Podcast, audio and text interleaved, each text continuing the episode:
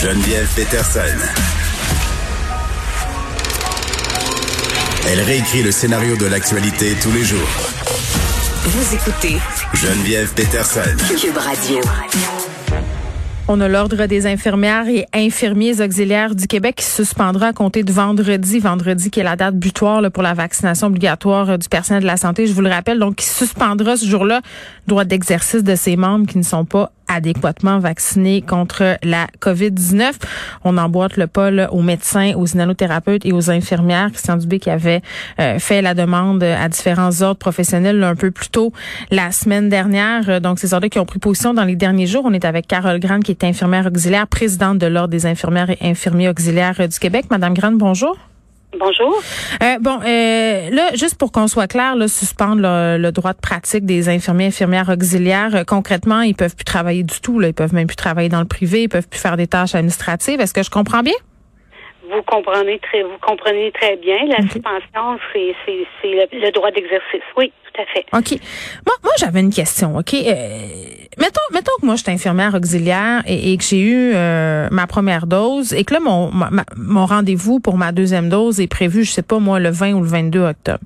Euh, ou encore que j'ai pas du tout de vaccination, mais que je compte bien me faire vacciner, que mon rendez-vous là est un petit peu passé la date du 15 octobre. Qu'est-ce qui se passe avec moi? Écoutez, euh, ces gens-là, ils vont être avisés qu'à suspension, telle que vous l'avez dit plus tôt. Ensuite de ça, ils vont pouvoir, dès qu'elles auront, elles seront complètement vaccinées ou complètement euh, protégées, parce que vous savez que la, la, vaccination, ça se fait un vaccin, après ça, 28 jours plus tard, le deuxième vaccin. Et l'immunisation arrive 16 jours plus tard. Elles vont pouvoir communiquer avec nous, nous déposer leur preuve de vaccination mhm. et ça va se faire automatiquement. OK, fait que ça sera pas comme OK, c'est ça parce que là c'était ma prochaine question là, euh, mettons que je, je, suis suspendue. Euh, et c'est quoi la démarche administrative pour revenir? Est-ce qu'il y a beaucoup de paperasserie? Est-ce que ça va être compliqué de revenir? Parce que j'imagine qu'on suspend pas un permis comme ça là madame Grant tout à fait, vous avez raison. Non, on va essayer de faire ça le plus facile possible, le mm. plus convivial possible et le plus rapide possible.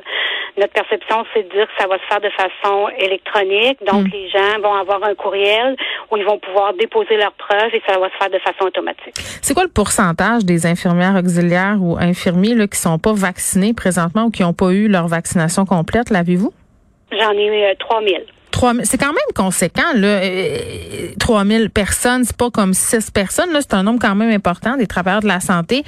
Euh, puis est-ce, que vous pensez que cette mesure-là, là, parce que visiblement, là, pour certains, de dire qu'à compter du 15 octobre, euh, c'était obligatoire, ça n'a pas été suffisant, de suspendre comme ça le permis de pratique, est-ce que vous pensez que ça va avoir l'effet escompté, là, c'est-à-dire que ces 3000 personnes-là, euh, ish, vont aller se faire vacciner? Écoutez, on espère que ça va euh, les inciter à le faire. Ça fait longtemps qu'on les encourage fortement à, se faire vacciner. Euh, on dit toujours que le vaccin, c'est prouvé scientifiquement que ça limite la propagation du virus. Mm. Alors euh, oui, on espère que cette mesure-là va les inciter. Ben en même temps, sujet délicat, Madame Gunn, vous avez des syndicats qui vous tirent dans les pieds entre guillemets, c'est-à-dire qu'ils veulent pas se prononcer clairement, qui défendent leurs membres non vaccinés. Donc évidemment, ils rament pas dans le même sens que les ordres. Là. Écoutez, les syndicats, ils ont leur propre euh, façon de voir les choses. Ils ont des droits. Ils vont déposer ce qu'ils ont mm. à déposer, puis euh, ils seront traités par les tribunaux qui, qui vont avec. Là.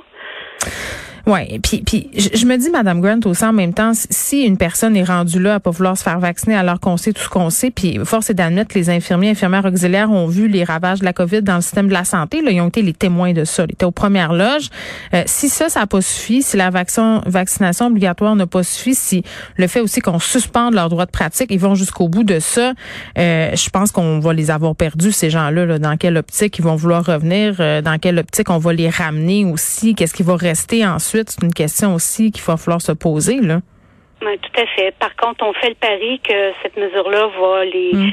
les, les interpeller directement. On espère que ces gens-là vont bien euh, réfléchir à la situation ou voir les, les, les conséquences. Mm. Parce que, tu sais, vous savez, euh, mettre un permis en suspension, c'est pas ça, ça, ça c'est lourd de conséquences. Oui, c'est pas anodin. Alors, euh, alors euh, elles auront la, la possibilité de, de, faire ce choix-là, puis, euh, puis on, on souhaite qu'elles qu'elles aillent de mm. façon comment je pourrais dire, qu'elle qu parte et qu'elle se fasse vacciner. Là, C'est mm. notre plus cher. On veut garder nos infirmières auxiliaires, on en a besoin. On veut assurer des soins de qualité à la population. Alors euh, oui, on voudrait bien qu'elle reste avec nous.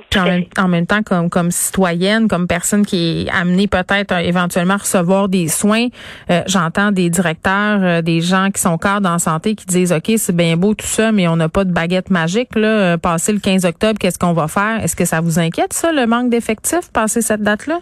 Mais écoutez, c'est sûr que ça nous inquiète. On entend le ministère dire qu'on a fait des plans de contingence. Mm. Alors, on a hâte de voir quels seront ces plans-là. Ils devraient être déposés incessamment.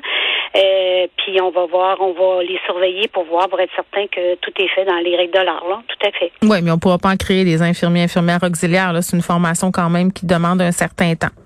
Vous avez raison. On peut pas les, on peut pas les créer. Par contre, euh, j'aurais tendance à vous dire, euh, permettons aux infirmières auxiliaires qui sont sur place de faire leur plein champ d'exercice. Ça va sûrement aider la chose. Carole Grant, merci, qui est infirmière euh, auxiliaire, présidente de l'Ordre des infirmières et infirmiers auxiliaires du Québec. On vous rappelle que l'Ordre a emboîté le pas aux médecins et lanothérapeutes infirmières, euh, suspension du permis de pratique à compter du 15 octobre pour ceux euh, qui ne sont pas vaccinés adéquatement.